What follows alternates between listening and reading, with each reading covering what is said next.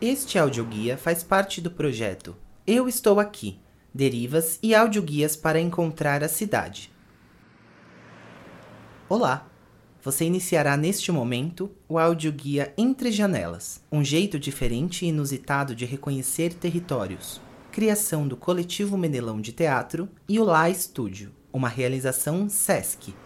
Antes de qualquer coisa, recomendamos que este trajeto seja realizado em um período tranquilo do dia, aos finais de semana ou pela manhã, pois assim a sua deriva será mais segura. De qualquer forma, mantenha atenção no trajeto. A rua é pública, viva e está sempre em movimento, mas permita-se viver a experiência desta deriva guiada. Em alguns momentos, você receberá a orientação de pausar o áudio para desempenhar alguma atividade. Em outros momentos, o pause será solicitado após o sinal sonoro do apito do trem. Lembre-se de levar com você uma garrafa d'água, álcool em gel, máscara de proteção, protetor solar, guarda-chuva, fones de ouvido e seus pertences pessoais. Antes de iniciarmos a nossa experiência, certifique-se de que você está no nosso ponto de partida, esquina da Rua Perrela, com a rua Rio Branco. À sua frente está o portão da antiga cerâmica Matarazzo. Boa deriva!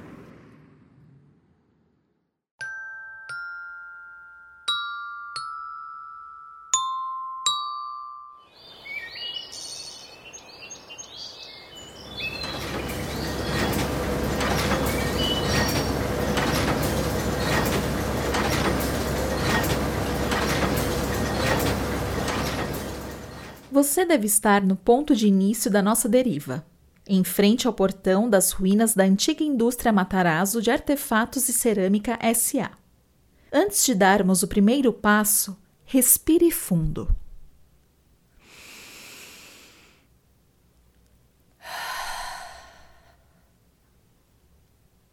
Agora, gire lentamente seu corpo em 360 graus e observe a paisagem ao redor enquanto me escuta. Você alguma vez já fez um percurso pela cidade e conseguiu perceber quantos vestígios da sua história se encontram espalhados pelo asfalto, pelos muros, portões e janelas?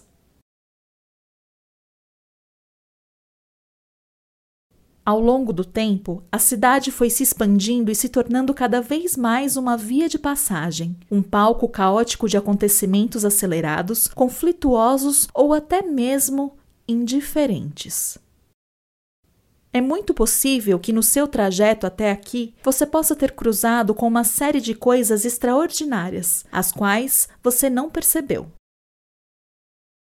Extraordinárias, incomuns, ou seja, que deveriam saltar aos nossos olhos, que deveriam ser perceptíveis. A partir daqui, Proponho que você busque comigo tudo aquilo que deveria ser perceptível, mas não é. Tudo aquilo que talvez esteja escondido a céu aberto pela cidade. Prepare-se para caminhar.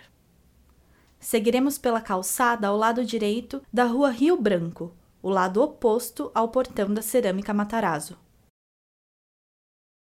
Comece a caminhar. Siga em frente.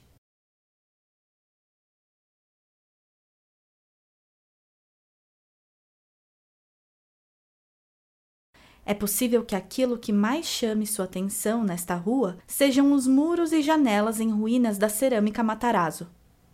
Cada pedaço dessas paredes, cada tijolo, é um artefato histórico, uma concreta viagem no tempo.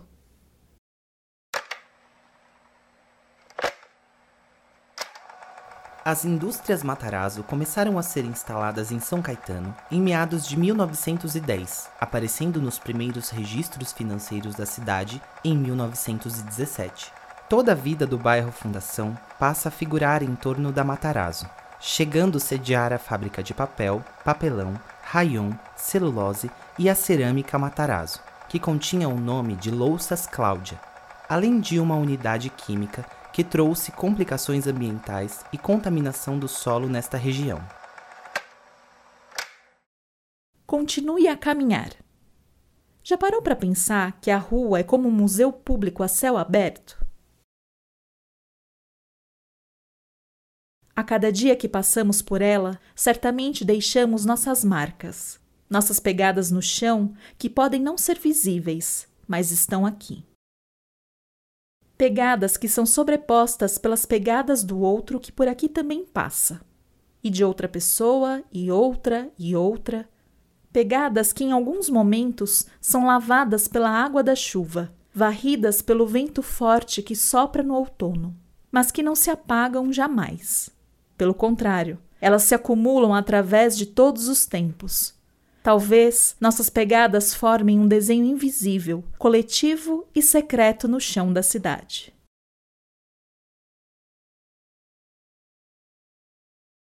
Suas pegadas agora se sobrepõem às pegadas de homens e mulheres que habitaram por anos a fio este terreno em ruínas à sua esquerda. Talvez, se sua imaginação estiver desperta, você conseguirá enxergar através das velhas janelas algum trabalhador ou trabalhadora da cerâmica Matarazzo.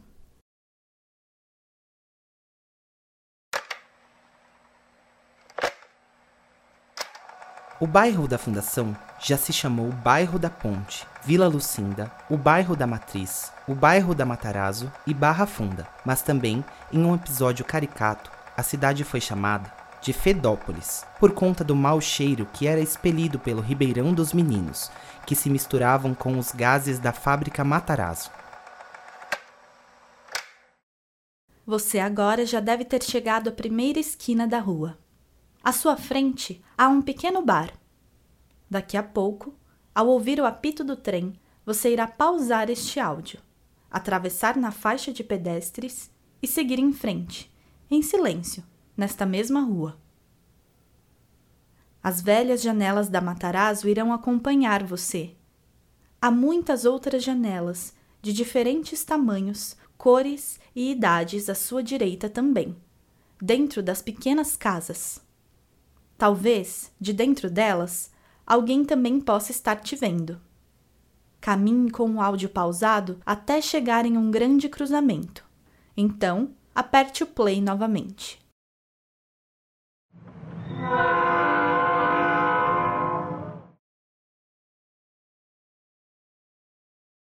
Você já deve estar no cruzamento entre a Rua Rio Branco e a Rua 28 de Julho. À sua esquerda, você verá um antigo prédio de esquina que é uma padaria. Na frente do prédio há um par de orelhões. Aperte o pause e atravesse até a padaria utilizando a faixa de pedestres à sua esquerda. Quando chegar lá, aperte o play novamente.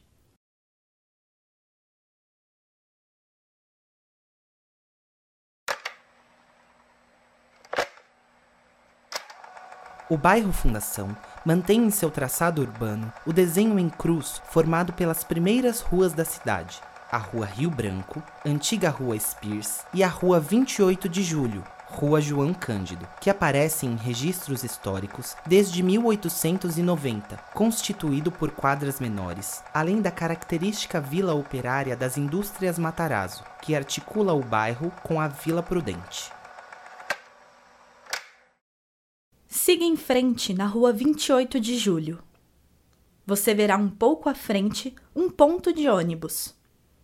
Caminhe até ele e sente-se.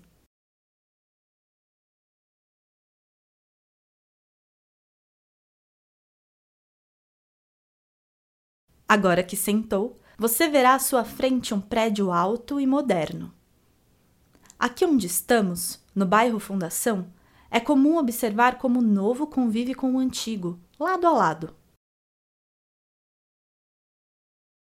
Um prédio como este à sua frente possibilita que dezenas de famílias possam habitar o mesmo quadrado. Cada família, cada núcleo é como uma canção que toca em um compasso específico. Ouça.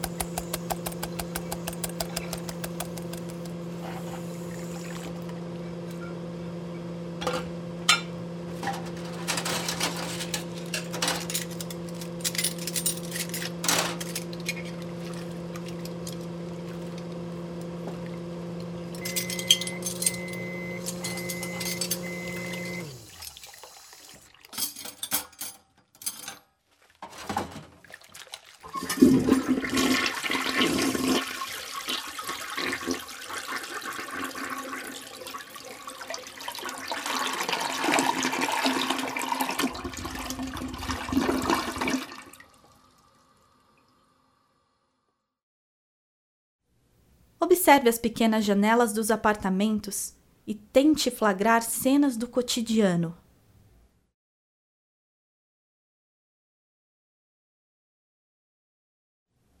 Algo acontece no terceiro andar?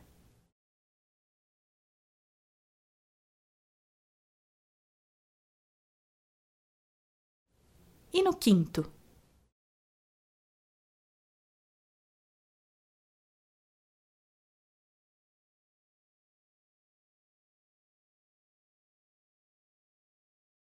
São os sons, cheiros e palavras que compõem o cotidiano comum, as tarefas que sustentam o básico para a manutenção da nossa vida. Mas nem sempre foi assim, exatamente desse jeito. É provável que antigamente aqui, ao invés de um prédio, houvesse uma casa térrea. Não haveria som de máquina de lavar, mas o som das águas. O mais alto som era o do rio. Lavava-se roupa no rio, bebia-se água do rio, brincava-se no rio, banhava-se no rio. O rio era a vida e a vida era o rio. E agora? Por onde passa, de onde vem, para onde vai essa água? Como é que ela sobe até o quinto andar? E até o último? Vamos descobrir por onde a água vai? Então, levante-se para seguirmos a nossa deriva caminhando à esquerda nesta mesma calçada. A partir daqui, vamos prestar atenção nos caminhos das águas. Ao ouvir o apito do trem, você irá pausar este áudio. Um pouco mais à frente, no final da rua 28 de julho, você já pode avistar uma igreja. É a antiga matriz. Caminhe até ela. Quando chegar lá, aperte o play novamente.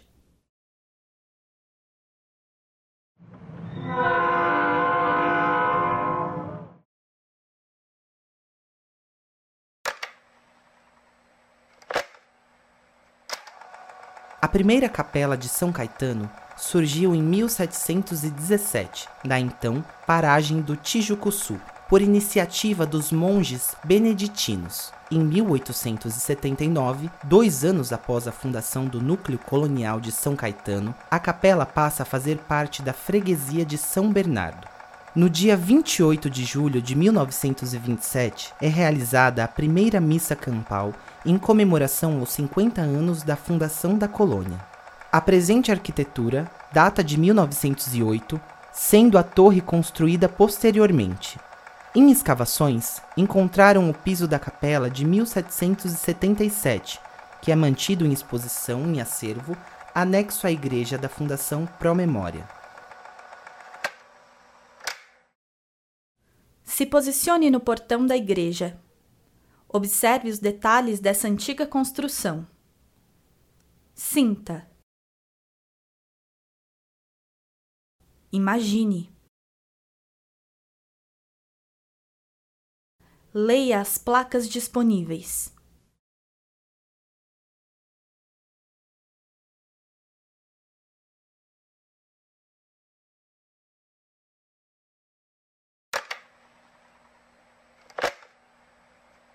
Nos primórdios do núcleo colonial de São Caetano, os moradores sofriam com a falta de infraestrutura básica de saneamento e saúde, estando fadados a morrer no subúrbio. Em São Paulo, os moradores de rua, antigos escravizados que não foram reinseridos no sistema, eram expulsos da cidade formal para o Moinho Velho, onde hoje se situa a comunidade de Heliópolis. Foi o lugar escolhido para a quarentena do povo negro. Registros históricos também apontam que muitas pessoas negras foram enterradas onde hoje se encontra a igreja do bairro Fundação. Agora, siga em frente na rua Mariano Pamplona, caminhando sempre pelo lado esquerdo da calçada. Pare em frente ao portão de ferro branco.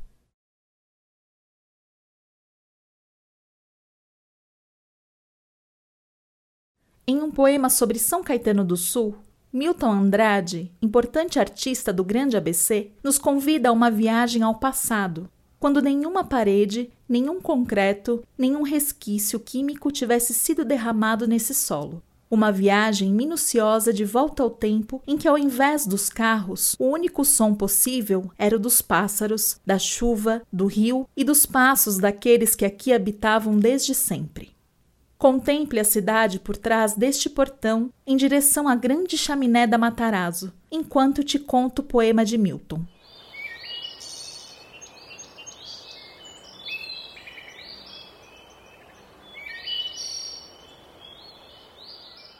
Por que não servissem ao plantio?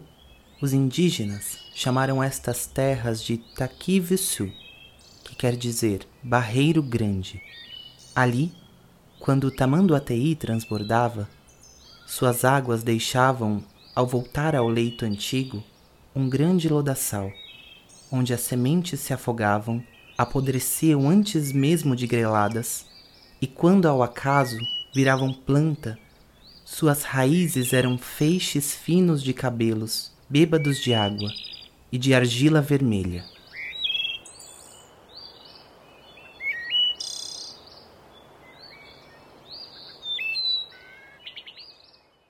Nós estamos caminhando em direção ao coração da cidade. Pause este áudio e siga em frente pela calçada até chegar no próximo portão. Então, aperte o play novamente.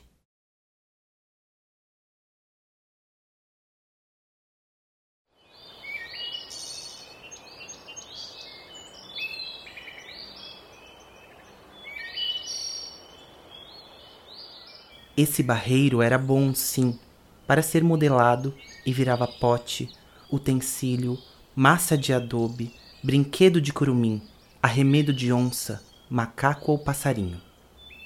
Pouco além desse barreiro, aqui chamavam também de Tijucuçu, as terras ganhavam consistência, aqui e ali, uma palmeira, uma peroba, um pé de pau mais firme, um capão de mato depois, e por fim, na borda do campo, a floresta invadia todo o espaço de terra e escondia bicho de peso.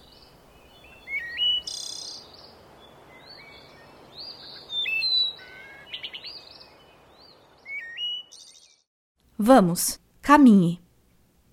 Pause este áudio e siga em frente pela calçada até chegar no próximo portão.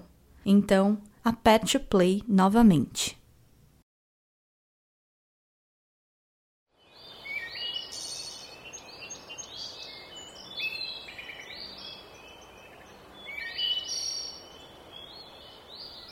De repente, a distância se acabava em despenhadeiro, de onde se podia ver, de longe e bem abaixo, o mar sonhando distâncias. No Taquivuçu, quando a noite chegava, as onças vinham matar a sede e farejar algum filhote de bicho esquecido pela mãe. Era ali que dormia o medo e o curupira. Mas quando devagarinho o sol tangia a escuridão, trazia tatalar de asas e de pios, uma alegria de cores, e o barreiro se fazia bonito.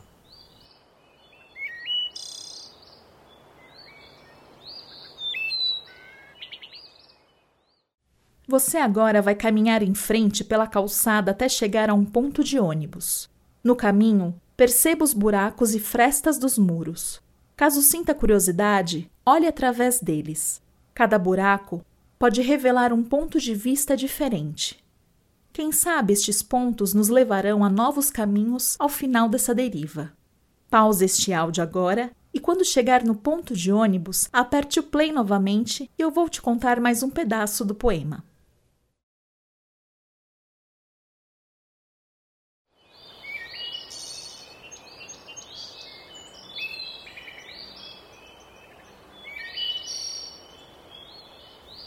Ora se deu que um dia, quando o sol a pino fazia estalar as filhas das imbaúbas, começaram a chegar dos lados da borda do campo homens brancos armados de bacamarte, pólvora e cobiça, que sem pedir licença a ninguém foram invadindo a paisagem. Milton Andrade ainda segue este poema nos contando sobre o que acontece por aqui a partir da chegada dos homens brancos. O resto da história nós já sabemos. E agora estamos aqui. Que dia é hoje? Que horas são? Como está o céu?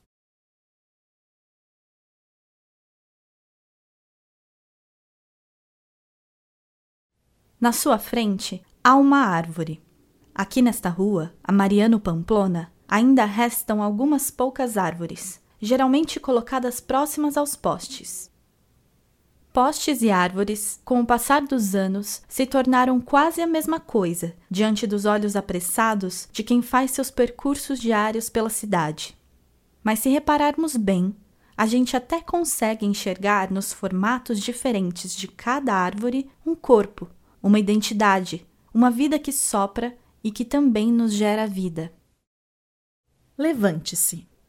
Siga caminhando em frente e observe as casas, portas e janelas à sua esquerda até achar a casa de número 160.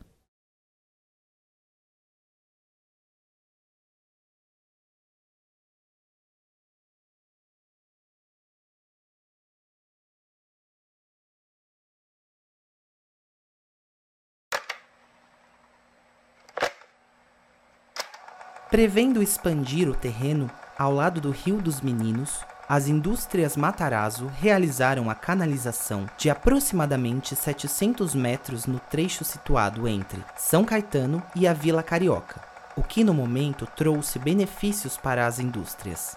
Mas ao longo prazo, no bairro Fundação, vemos o quanto a água, que tantos frutos trouxeram para os momentos de fertilidade e plantio, se transformou em medo das grandes enchentes e que a cada ano piora. Repare nas comportas das casas.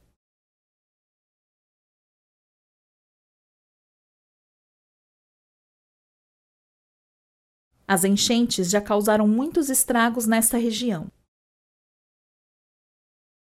Se reparar bem nas paredes, é possível ver as marcas deixadas pelas águas. Assim como os vestígios de terra próximos à calçada. Na casa de número 160 é possível ver um quadro feito de azulejos antigos na parede da garagem. Nele, a floresta, animais, uma mulher indígena e um rio. Pare e observe. Observe como a tranquilidade deste cenário se contrasta com o medo refletido pelas comportas. Será que essa pintura é o retrato das margens deste rio antes da chegada dos italianos aqui? Siga em frente, caminhando e observando as casas e suas comportas à sua esquerda. Estamos nos aproximando do nosso destino final.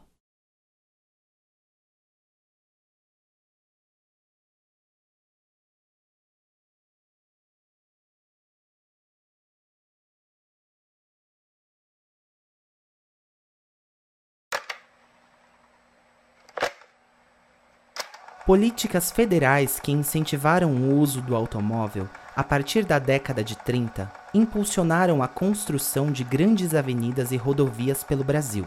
A Grande São Paulo, marcada pelos rios, se transformou com a criação das avenidas da beira de rio, canalizando-os, pavimentando e impermeabilizando suas várzeas.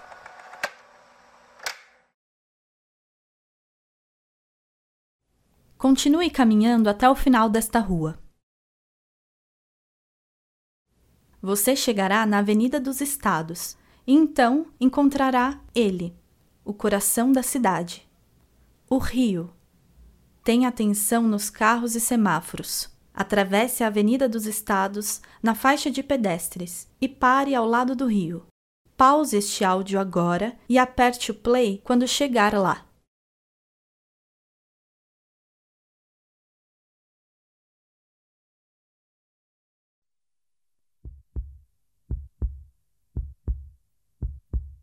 O rio Tamanduateí nunca representou barreira entre o bairro Fundação e os bairros de São Paulo. Possuía uma pinguela de madeira sobre ele que conectava as duas terras por onde os carroceiros passavam.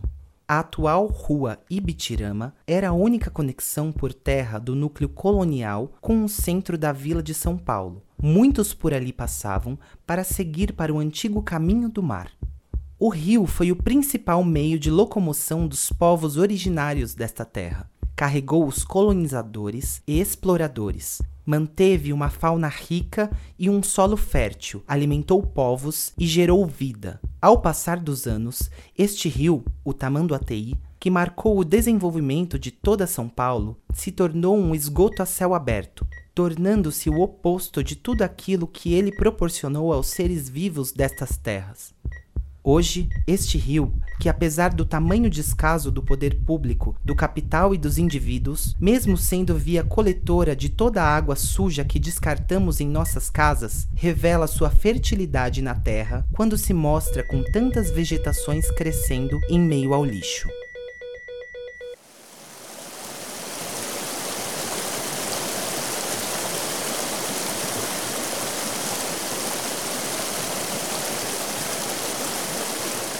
O coração da cidade ainda pulsa. E o seu?